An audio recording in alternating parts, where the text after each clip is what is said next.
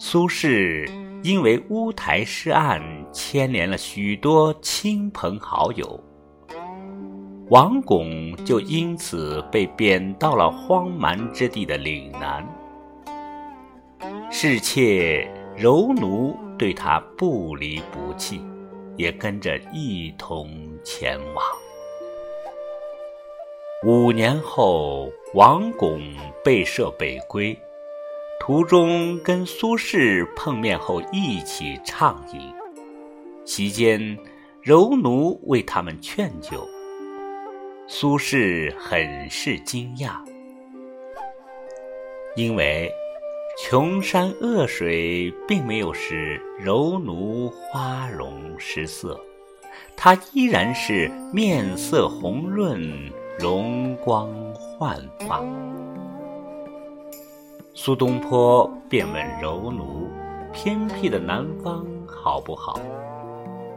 那女子没有直接作答，而是淡淡的说道：“此心安处即是吾乡。”这个回答让苏轼深感震撼，便做了那首有名的《定风波》。长羡人间卓玉郎词，万里归来年愈少，微笑，笑时犹带岭梅香。试问岭南应不好？却道此心安处是吾乡。这是词的下篇，大意是：柔奴从遥远的地方归来，却看起来更加年轻了，笑容依旧，笑颜里好像还带着岭南梅花的清香。我问他，岭南的风土应该不是很好吧？他却坦然答道。心安定的地方，便是我的故乡。宋朝时，岭南地广人稀，毒虫遍地，兰气丛生。按理说，在这样恶劣的环境中，人们应该身心疲惫，面容憔悴，而柔奴反而显得更年轻了。究其原因，便是他的旷达与乐观。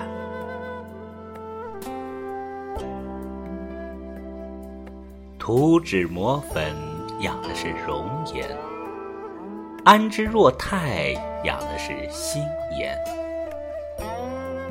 心中无忧，便不会愁眉不展；倒头能睡，吃嘛嘛香。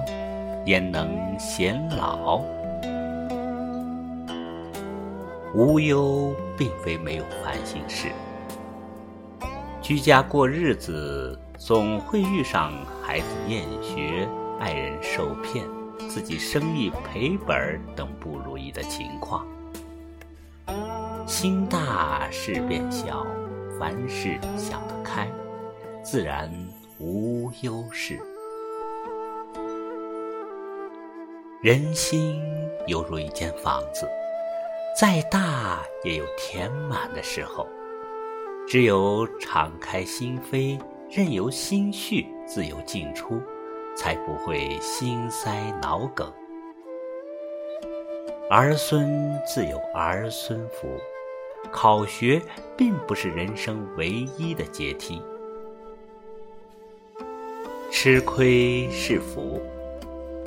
把被蒙受骗只当作是买票观看魔术表演，花钱长个见识。钱财是身外之物，生不带来，死不带去，虽不扎手，可虐心。如此一想，就没了寝食难安之事，豁达的心脏必然年轻，驻颜也就有了数了。柔奴肯定不是什么美容专家，但他绝对称得上是心灵抚慰大师。屡遭贬谪仕途不畅的苏东坡，被柔奴的一句话点醒梦中人，在恰当的时机、刚好的地点遇到了对的人。也许这对苏轼豪爽的为人、豪放的词风产生过深远影响。一次邂逅，成就了一首名篇；一句禅语，谱写了一段传奇。一个名不见经传的小女子，能有如此深刻的感悟，多是出于无奈，更是出于随遇而安的淡泊与执着。正是柔奴和夫君的荣辱与共，才使他不得不坚强；正是苏轼的谦逊好学，才使得凡人俗语流传成千古名言。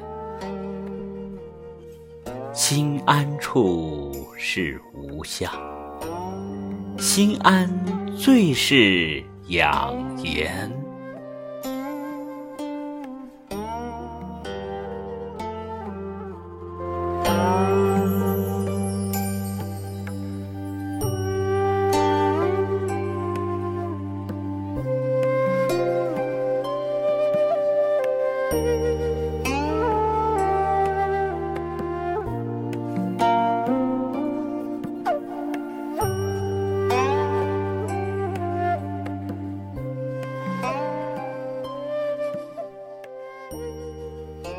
亲爱的朋友们，您刚才收听到的是石岩磊的作品《安养心颜》。